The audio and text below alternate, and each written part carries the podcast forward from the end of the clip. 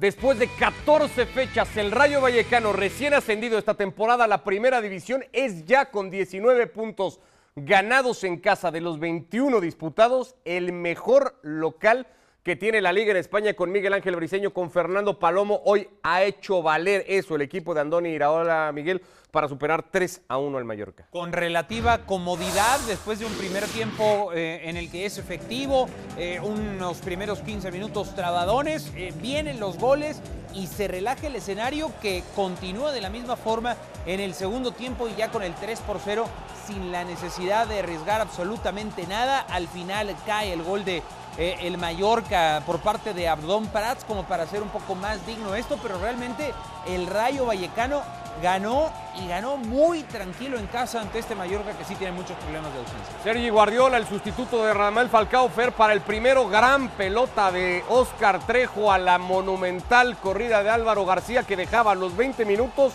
el partido muy encaminado con el 2 a 0. Futbolistas rápidos muchos, futbolistas que con rapidez puedan manejar también la pelota pocos y en la Liga Española Álvaro García es de esos pocos jugadores que con velocidad pueden manejar bien el balón. Se vio muy poco de Kang Lee, la verdad que el Mallorca resintió el poco peso o la poca jerarquía con la que contó en la mitad de la cancha que me parece ahí termina perdiendo el partido. Las ausencias de Baba, de Salva Sevilla, particularmente estas dos para el partido de hoy, una de las o dos de las siete que tenía el equipo, incluida también, y lo habíamos dicho en la previa, la de su propio técnico, Luis García Plaza, que estaba cumpliendo su segundo partido de suspensión. Con todo y eso, algunas aproximaciones al arco de Dimitrevski sin ser demasiado serias o peligrosas. Palazón aquí en un disparo que se iba muy cruzado, así se iba a ir Miguel la primera parte con un rayo vallecano que pues era superior de todas, todas al Mallorca. Cerró bien el Mallorca la primera parte, pero no retoma eh, en el segundo tiempo ese ritmo y el rayo vallecano pisa un poco más el pie en el acelerador. Aquí eh, este gol es anulado por una falta, eh, pero realmente eh, cuando llega la jugada del 3 a 0, que es un penal convertido muy bien por Oscar Trejo, eh, realmente el Rayo Vallecano seguía siendo amo y señor de este partido. Es una falta muy clara de Valiant que deriva en el 3 por 0 en eh, la jugada que se marca como penal. Aquí está ese jalón eh, muy evidente de parte de Valiant sobre el propio Guardiola que da un gran partido. Lo convierte así Trejo eh, a una especie de parenca. Lo festeja muy bien también Radamel Falcao y a partir de ahí fue pues un, un, escenario bastante tranquilo para el Rayo Vallecano. Y dos futbolistas, Iraola pudo rotar, Trejo después del penal se fue casi sustituido de manera inmediata. Insistíamos, algunos intentos, aproximaciones del Mallorca, gol invalidado por una posición adelantada, esta fera apretada de Álvaro García. Parece que existe como tal, pero bueno, ya tampoco tenía mucho efecto en el marcador y sobre el final descontaría el Mallorca casi como anécdota solamente. Sí, y un segundo tiempo que la verdad que ninguno de los dos equipos se acostumbrará a tener la pelota más que el rival, se la prestaron casi en igualdad, eh, fue bastante más equilibrado, pero condicionado todo por la diferencia que el Rayito había sacado ya en los primeros 45 minutos. Mallorca da un paso hacia adelante por orgullo. Creo que lo único que Luis García Plaza puede quedar contento de su equipo en el segundo tiempo hace todo mucho más parejo, pero insisto, todo esto ya lo había definido el Rayo en el primer tiempo, con, con jugadores que tienen clarísimo que juegan. Andoni Iraola con su pasado en el Athletic Club, algo les ha inyectado, si no algo no, bastante les ha inyectado de esa necesidad que en el fútbol actual se tiene de, de correr, de convertirse en, en, un equipo bastante atlético, con voluntad, con la necesidad de, de ocupar los espacios. Se ve, lo decíamos antes, con los, con los extremos, cómo bajan y retroceden muchos metros para poder tapar cuando los rivales tienen la pelota y se, acercan a su tercio ya en, ataque posicional y que arriba también tienen clarísimo hacia dónde van los, los extremos cuya velocidad la explotan y los laterales que también son de, de, muy buena velocidad. Es un equipo, el Diraola, la verdad que la temporada pasada lo habíamos visto en partidos de Copa y, y daba la sensación que tenía para competir y muy bien por el ascenso. Ahora lo de la permanencia, te digo, tienen fútbol como para garantizar que al menos eso eh, es algo no solamente por lo que van a competir, sino que es algo por, por lo que seguramente, aunque seguramente van a llegar a superar y mucho más temprano de lo que muchos habríamos pensado. Ya derrotó al Barça, de hecho ese fue el rayo que terminó fulminando a Ronald Koeman y ya fue capaz de competir en el Santiago Bernabéu. 14 fechas después de arrancada la temporada, creo que el calificativo para el Rayo Vallecano sigue siendo el de equipo tal vez revelación del campeonato. Fer, ¿puede ser un animador en la liga y un equipo contendiente a plazas europeas? Lo habíamos platicado un poco en el medio tiempo. No creo que sea un equipo para meterse a pelear por el título. Planteemos cuál es la diferencia ¿no? entre pelear por el título, después están aquellos que se meterán en Champions y otros por plaza europea. Este equipo le puede arruinar el camino de cualquiera de estas opciones a cualquier equipo. Ya lo hizo con el Barça, lo ha mencionado lo que ha hecho con el Real Madrid y, Vallecas es un campo que te arrincona en, en, muchos sentidos, por su espacio, por sus dimensiones, porque el público está encima permanentemente y cualquiera que llegue acá va a sufrir. Ya por lo mismo también es el mejor local de la liga. Ahora, yo entendería muy bien que Iraola y los suyos lo primero que quieren conseguir es superar esa barrera de los 40 puntos para quedarse en la primera división. Luego de eso, eh, me parece que el plantel está solo para eso y justamente para quedarse en primera con tranquilidad. Pelear por Europa sería para ellos como un título de verdad, pero me parece que hay equipos que están para, para decir algo sobre, sobre ello, al respecto, al menos eh, Villarreal, equipos que, de los cuales todavía no, no se ha visto lo mejor. El Barça mismo, hoy superado por ese rayo en la clasificación, Miguel llega a 23, estaría en zona de Conference League. Hoy el equipo de Andoni Iraola, zona que firmaría de ser posible desde ahora, ¿no? firma, firma la permanencia, ¿no? Bueno, claro, evidentemente me adelanté, fui mucho más allá. Pero, a ver, yo, yo creo que es un equipo sólido para permanecer en primera. Ok. O sea, vamos, vamos a ser realistas. Hay un mundo de ahí a. ¿a va a quitar el lugar en puestos europeos? O sea, Champions, ni de locos, porque está el Madrid, el Atlético Sevilla y alguien más, ¿no? Eh, el Barcelona va a estar peleando puestos de UEFA Europa League. No, probablemente, pero está el Betis, el Villarreal, eh, la Real Sociedad, este, más equipos que se puedan ir sumando. El problema con este tipo de equipos, el Athletic Club de Bilbao, o sea, el problema con este tipo de equipos como el Rayo es la constancia. O sea, no tienen un plantel tan profundo como para cuando empiecen a venir las adversidades que respondan los, suplentes al mismo nivel de lo que están haciendo ahorita los titulares. Mire el dato que fue encontrar No sé si es algo que le convenga. Meterse al Rayo Vallecano en Europa para la próxima temporada no es algo que le conviene con los recursos que tienen. Ya tienen problemas para mantener eh, en, línea al, al, eh, equipo femenino, al cual le deben nómina, no les dejan entrenar a la noche porque no hay luz para o no hay plata para pagarles la electricidad. En fin, muchas cosas que, a un equipo que se mete en Europa le puede venir, es cierto, dicen, bueno, va a recibir dinero de la competencia europea, pero también el desgaste de un partido entre semana cuando tiene que competir por la liga. El dato que encontró producción en la 77-78, el Rayo también tuvo una racha de siete partidos en casa sin perder, es la segunda vez que lo consigue. Aquella temporada terminó perdiendo solamente un encuentro como local eh, eh, en liga. Ya veremos para qué le alcanza de momento al equipo de Vallecas. Sexto de la clasificación después de 14 jornadas disputadas. Se convierte en el mejor local de la liga y eso que hoy no tuvo ni siquiera que echar mano de Radamel Falcao que acabará de recuperarse de esa lesión sufrida hace 15 días en el Santiago Bernabéu. Así están las cosas en la Liga Española. Después de 14 fechas, una Liga Española que pondrá muchísima atención a la actividad de mitad de semana de casi todos sus equipos, digo casi todos, porque el Real Madrid, más allá de buscar algún tipo de revancha ante el Sheriff, si se quiere ver así, por la campanada que representó su derrota en casa ante un equipo debutante en fase de grupos, tiene todo bastante encaminado. No es lo mismo, Fer, ni para el Barça, ni para el Villarreal, ni para el Sevilla, ni para el Atlético. Los cuatro van a ser locales. Y arrancando por el Barcelona, los cuatro se van a jugar, sin exagerar, en quinta fecha de fase de grupos el futuro europeo, por lo menos el que los lleve a los octavos de final de la Champions.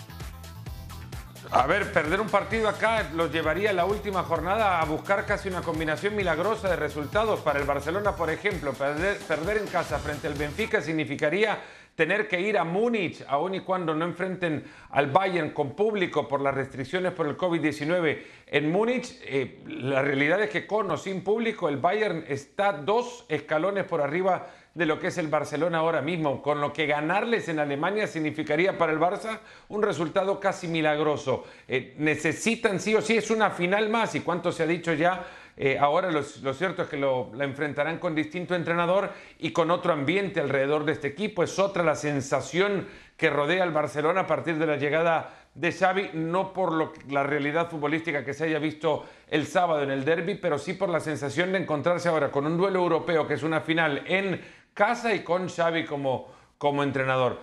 A ver, la final, acá lo tienen que ganar, sí o sí, el Barcelona. Si no, olvídense que el Barça estará jugando los jueves. Siempre me quedé con la idea de que las finales europeas se disputaban en mayo, pero el Barça tiene una el 22 de noviembre. E, esto no solamente va por lo deportivo, sino también por lo económico, ¿no? Lo económico lo que significa eh, llegar a octavos de final para un equipo es lo mismo que ganar la UEFA Europa League en caso de irte por la vía del tercer lugar al otro torneo de la UEFA.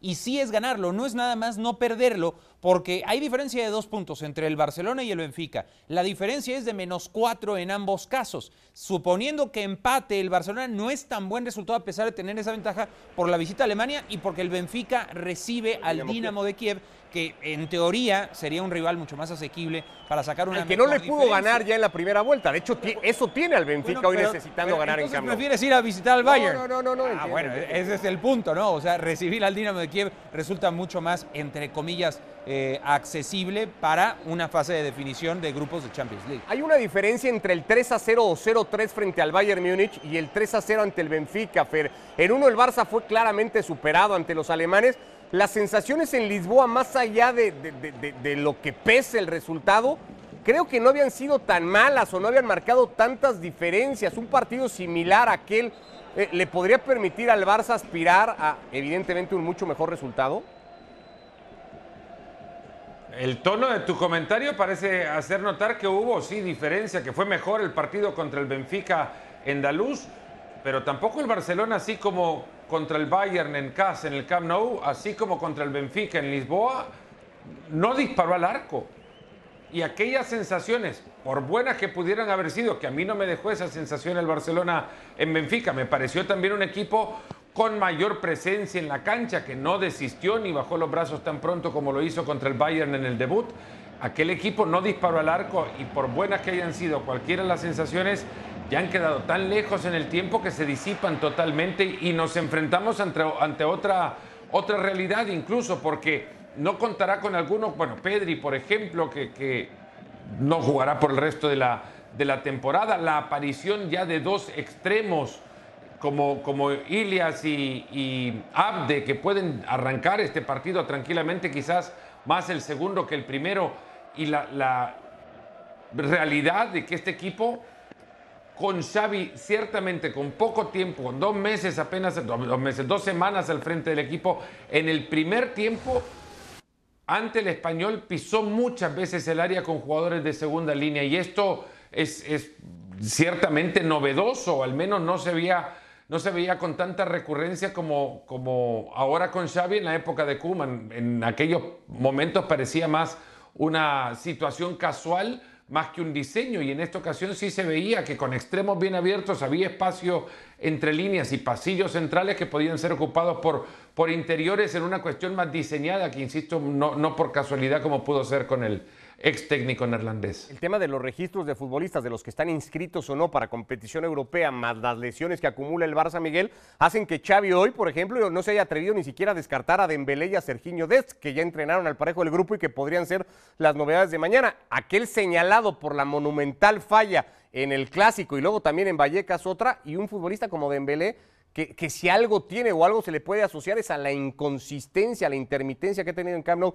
¿Habla de la gravedad del momento del Barça? Totalmente, y de la fragilidad de, de Dembélé. Eh, Moy acaba de poner en redes sociales, nuestro corresponsal en Barcelona, que están conscientes en el entorno de Xavi que este, ya una vez forzaron a Dembélé, terminó saliendo lesionado a los pocos minutos y que probablemente no vayan a correr ese riesgo, pero que simplemente se hable de esa posibilidad, eh, pues eso es un síntoma de la situación que está atravesando el, Barça. Tampoco hay mucho de dónde, no hay muchas manos de dónde echar para este compromiso que es de vida o muerte en lo deportivo y también en lo financiero para el Barça. Sí. Bueno, si el Barça se lo va a jugar. Hay una cosa sobre Dembélé, además, hablando de cuánto lo apuraron, en, Dembélé se operó en Finlandia y la recomendación al pasar por su último examen era de guardarle en su momento, pero esto ya ha pasado la mitad de ese tiempo, seis semanas, que en seis semanas Dembélé podía regresar a las canchas. Volvió dos semanas después de esa recomendación. A ellos ya se le suman otras dos semanas después de haber recaído de su lesión. Lo apuró Kuman porque las necesidades en ese momento eran de sacar resultados y salvar el puesto y acá terminó cayendo, cayendo el jugador en una falla estructural del organigrama del Barcelona que esperaría uno que Xavi llegue a corregirla porque es impensado, o por lo menos habría sido, pero así es. Ahora que en el Barcelona jugadores como Dembélé o Pedri traten sus lesiones afuera del club y que lleguen con, con cartas, digamos, de recomendación de sus especialistas personales para que los médicos del club después a ellos digan, ok, les hacemos caso ciego a lo que ustedes dicen y actúan en consecuencia. Le dicen, por ejemplo, a uno, no, ya, X jugador ya viene recuperado físicamente para entrar. Y lo ven en el campo los entrenadores del Barcelona, de antes al menos, y se dan cuenta que no está listo para, para entrar a la cancha. Las urgencias los, los hacen obligado prácticamente a meterlos al campo porque, como bien decía Miguel, no hay de dónde echar mano.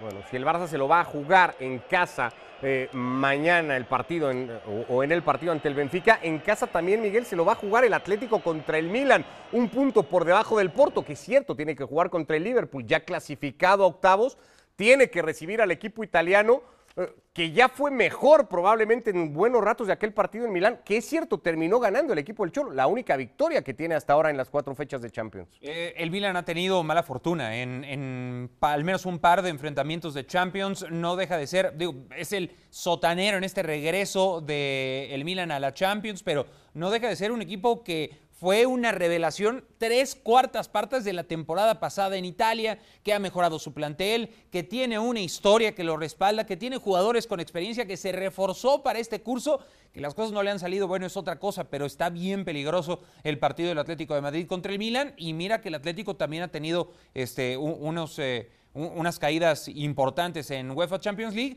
eh, cuando ya se ha ganado en los últimos años el Atlético de Madrid ese respeto a nivel europeo. Ha tenido ratos el partido ante el Betis, Fer, aquí mismo recordamos ya algunos pasajes del juego contra el Liverpool, el partido contra el Barça, tal vez el eh, de lo mejor junto al del ingeniero Pellegrino contra los del ingeniero Pellegrini, pero el Atlético ha sido más apegado a, a lo del fin de semana contra el Osasuna que a esos dos o tres partidos hasta ahora.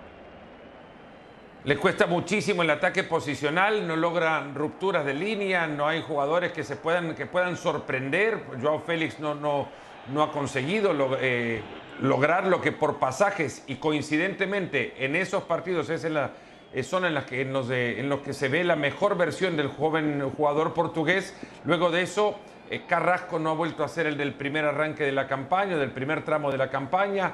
Eh, con Luis Suárez cuentan, pero no pueden cargar todo su peso en él. En fin, al, Atlético le cuesta una fortuna generar ocasiones, como se vio en el último partido frente a, Osasuna, y, ahora no puede dejar pasar la posibilidad de en casa sacar el resultado que al menos lo meta de nuevo en la pelea sin asegurar nada, solamente creyendo que Liverpool le pueda ganar al Porto en, Anfield. Solamente intuyendo que esto pase, el Atlético estaría entrando a la última ronda o al último partido con serias posibilidades de, pasar octavos. Si no, olvidémonos que el Atleti le costaría muchísimo pasar la fase de grupo. Si cae eh, eh, contra el Milan el miércoles, los italianos lo alcanzarían en puntos. Habría que ver por cuánto cae para desempatar ese criterio directo. Y una combinación de resultados cerrando en el Dodragao, sí, lo podría dejar fuera. De, sí, sí, sí, sí, O sea, está metido en un, en un embrollo, tiene que hacer valer la casa eh, con un Milan que además está eh, en la parte alta de la, de la, tabla en Italia, en la Serie tiene el mismo número de puntos ahora eh, con el Napoli, que ha perdido ya la condición de invicto. Slatan, par de anotaciones, el partido pasado ante la Fiorentina, a pesar de que cayó el Milan.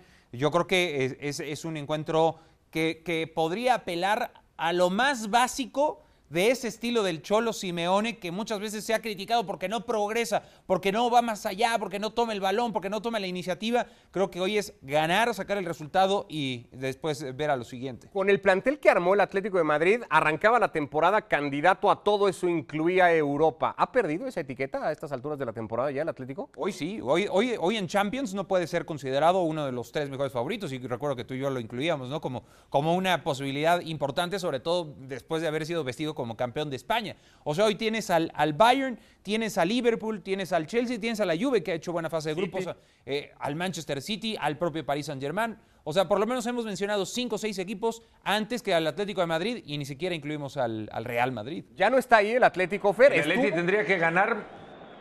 El Atlético tendría que ganar ante el Milan el, eh, el miércoles y luego viajar a, a- a Portugal, esperando que el Porto pierda contra el Liverpool. Sí, sí, total. Sería com- com- complicadísimo, yendo con dos puntos de ventaja, con un empate ya se, se metería en octavos, pero se sabe que el, el Atlético ahora no es del todo fiable. Se puede esperar cierta tónica de juego, pero que al mismo tiempo hay una vulnerabilidad defensiva que es eh, impropia de los equipos del Cholo. Le llegan mucho por arriba, le generan ocasiones. Es que el, partido contra Osasuna no dejó, a ver, lo gana 1 a 0 con gol al primer palo de Felipe tras un tiro, un tiro de esquina, pero es que antes de todo eso pasó muy poco en el arco de Osasuna. Y, y Oblak tuvo un par de ocasiones en las que tuvo que intervenir, que tampoco fueron después de, de continuos avances de Osasuna, no, fueron ocasiones dispersas, creadas en su momento por cierto pasaje de, de dominio de pelota de Osasuna, pero nada más. A esto digo, con poco le generaron mucho más de lo que ellos podían hacer en el arco del rival. Pues ahí se la va a jugar también el Atlético de Madrid en un partido importantísimo y que al Milan además le da la posibilidad, ganándolo, de aspirar todavía a seguir vivo eh, pensando en competiciones europeas y no terminar último de grupo. Una posición que ocupa el Sevilla, el conjunto de Julen Lopetegui, para seguir el repaso de los equipos de la Liga Española que van a tener actividad a mitad de semana, era el candidato en un grupo que incluía al Wolfsburg, al Lille y al conjunto del Salzburg. Resulta que cuatro fechas después Miguel está último de grupo y tiene que sí o sí ganar el partido en casa ante los alemanes. Yo no sé qué grado de obsesión tenga el Sevilla con la UEFA Europa League, que parece ser que... Eh, hoy tienen riesgo llevarse- hasta ir al torneo. Sí, sí, de- claro, están, están en el sótano y, y con un par de jornadas todavía mucho por definirse en un grupo que es probablemente el más flojo de toda la fase de grupos de, de la Champions, pero eh, el Sevilla pues da la impresión de que de pronto le da miedo dar ese crecimiento en la Champions, ¿no? Porque ha habido constancia, ha habido buenos refuerzos, tiene un- una buena dirección técnica, eh, es un club bien encaminado, es un club, un club sólido en España, pero a la hora de dar ese paso a una siguiente estatura a nivel europeo, eh, todo parece indicar que, que al Sevilla pues le cuesta muchísimo trabajo. Sin Suso, sin la mela para el partido de mañana y con las sensaciones del juego ante el Alavés, que si bien es cierto, lo pudieron ganar después del empate de Rakitic por un cabezazo Fer que se salva en la línea, la realidad es que el Alavés los tuvo 2 a 1 abajo en el Pizjuán. Sí, después de un penal también con, muchísima, muchísimo rigor de parte del árbitro debutante además y un- un penal que a mí me genera muchísimas dudas. Igual en ese partido con las condiciones del clima que también habrá que pesar eh, sobre, sobre el resultado en ambos casos, ¿no? porque cae sobre los dos, pero al Sevilla sobre todo por su estilo de juego le terminaba por afectar un montón. A mí me gustó mucho lo que dejó el, el equipo de Lopetegui porque la urgencia del partido lo obligaba a ir arriba y apretar, pues ante esta urgencia se verá desde el primer minuto contra el Wolfsburg, porque así están las condiciones de su clasificación en la tabla, urgido y con la obligación de ir a apretar desde el primer minuto. Sin su arquero titular, por cierto, el equipo alemán, entre las bajas que va a terminar registrando. Es cierto, el Sevilla todavía aspira, con combinación de resultados, a terminar líder del grupo, pero hoy es una realidad, está último y urgido, sí, tal cual, de poder sacar puntos. Ojo al tema del clima, ¿eh? porque en casi toda España mañana entra un frente frío. Para Barcelona está confirmado que el partido se va a jugar casi seguro con lluvia mañana en Camp Nou y esas mismas condiciones podrían aplicarse para los partidos en casa que pueda tener Sevilla, Villarreal o Atlético de Madrid. Vamos justo con los del submarino amarillo. Dijo Unai Emery que juegan contra el favorito, el Manchester United, que va a estrenar a Michael Carrick como técnico después de la destitución de Solskjaer. Será el primer partido, Fer, sin el noruego y con un Cristiano Ronaldo que tiene cuatro de no marcar o cuatro partidos al hilo sin marcar. Eh, ¿Cómo llega el- al partido del Villarreal? Bueno, Villarreal también llega con sus dudas, ¿no? No se sabe si estará Dan Juma, que ha sido fundamental para ellos en esta temporada. Lo dijo Unai Emery, el, el Manchester United cuando llega sin su o cuando llega con un nuevo técnico tras la destitución de Solskjaer, no nuevo técnico porque ya le conocían, pero ante esta situación pues ya golpea el orgullo de varios de los jugadores y en consecuencia es un equipo tan o más peligroso de si encontrásemos a uno eh, eh, en, buena forma también en el torneo doméstico. Este equipo domina, no domina, lidera el, grupo en función de, de golpes puntuales, como el que diera el propio Cristiano ante el mismo Villarreal en Old Trafford para ganar un partido en el que el United lejos estuvo de merecer tan buen resultado. Es que tampoco Villarreal me parece ha, merecido estar a donde está o cómo lleva la situación en Europa porque ha, tenido mucho mejor fútbol de los puntos que hasta ahora ha logrado, ha logrado sumar, pero sí, ciertamente es United, lo ve hombre por hombre, el mejor equipo de lo que tiene Villarreal. Y ante esto le considerarías también favorito solamente el momento anímico que arrastran y la confusión que les ha generado el ser dirigidos por, por Solskjaer, un equipo que, retrocede cuando el rival ni siquiera adelanta líneas, es, un equipo confundido. Y bueno, notas ahí Bruno Fernández en la Premier League sin disparos al arco en dos meses. Esto es, es, impensado, te lo dicen al principio de la temporada y decir, bueno, será entonces que en dos meses Bruno Fernández no jugó. Pero algo pasa para que el funcionamiento de este equipo con Bruno Fernández no deje al portugués de cara a, uno o dos remates al arco, pero ninguno en dos meses. Una situación gravísima. A lo de Danjuma se podría sumar las dudas de Gerard Moreno y de Paco Alcácer del lado del equipo español. ¿Es el, favorito de ese grupo como lo definió hoy Unai Emery, el Manchester United?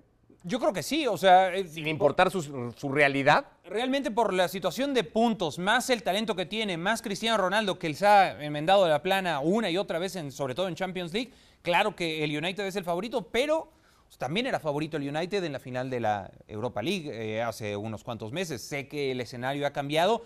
Eh, yo lo que creo es que la noticia del relevo de Solskjaer le cae muy mal al Villarreal, porque no es lo mismo llegar con un equipo y con el técnico con el agua hasta el cuello después de haber sido goleado por el Watford, que con una renovación con un técnico interino, que inclusive se habla de la posibilidad de que Carrick se quede, a mediano plazo en el banquillo del United. Eh, Michael Carrick, que es además un hombre de la institución. Eh, creo que Villarreal tiene lo suficiente en lo futbolístico como para competirle al United y más con el hecho de que se juega como local. Ahora, el cierre del grupo para el Villarreal es ir a visitar al Atalanta, que está detrás del United y precisamente del submarino amarillo. Apenas un par de puntos. Si lo quiere resolver el Villarreal, más vale que sea ahora. Hay que ver primero también qué pasa con eh, eh, el Atalanta en su partido contra el conjunto francés. Bueno, el menos surgido de los cinco españoles que irá a escena, Miguel, el Real Madrid, que sí parece podría tener cuentas pendientes contra un equipo que lo ruborizó, lo, humilló, si se quiere ver así, porque debutaba en fase de grupos y fue a ganarle en el Santiago Bernabéu,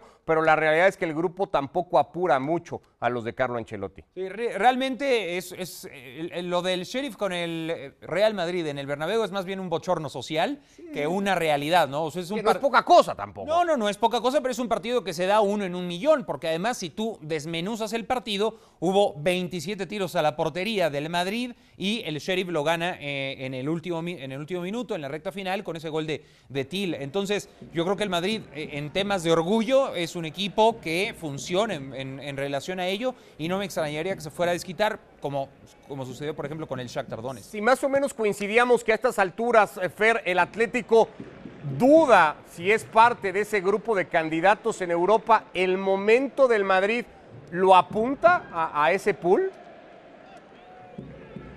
No creo que, que, Ancelotti sea irresponsable ahora y considere que su equipo está como para ir a ganar la Champions League. Es un equipo en, crecimiento, pero también ha dejado baches futbolísticos que te ponen a pensar si en realidad es uno que pueda llegar a competir contra, contra equipos mucho más fuertes hasta ahora. No lo dejaría tan lejos igual, porque en este crecimiento eh, ya sabemos qué es lo que pueden llegar a ser. Vimos cómo Kroos y Modric han, han jugado, pero de maravilla en el último compromiso eh, del, Real Madrid, ciertamente el Granada el que estaba enfrente, pero te dejan deslumbrado con la capacidad que tienen para dominar partidos con, con su fútbol. A mí me parece que lo, más eh, peligroso, si se quiere, de la visita del Real Madrid al Sheriff es lo desconocido del viaje, porque llegan a un territorio que no es reconocido políticamente y que eh, no tendrían que pasar problemas futbolísticos. Si pasan, será algún problema logístico, que no les guste el hotel o que el, agua tenga algún color extraño o algo, pero nada más que eso.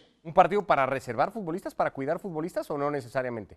Yo pienso que sí, yo pienso que podría Ancelotti pensar en esa opción. Bueno, pues ya lo veremos y lo platicaremos el próximo jueves cuando nos reencontremos en Fuera de Juego. Abrazo, Fer, gracias. Miguel, gracias. Gracias. Que les vaya muy bien, buen inicio de semana.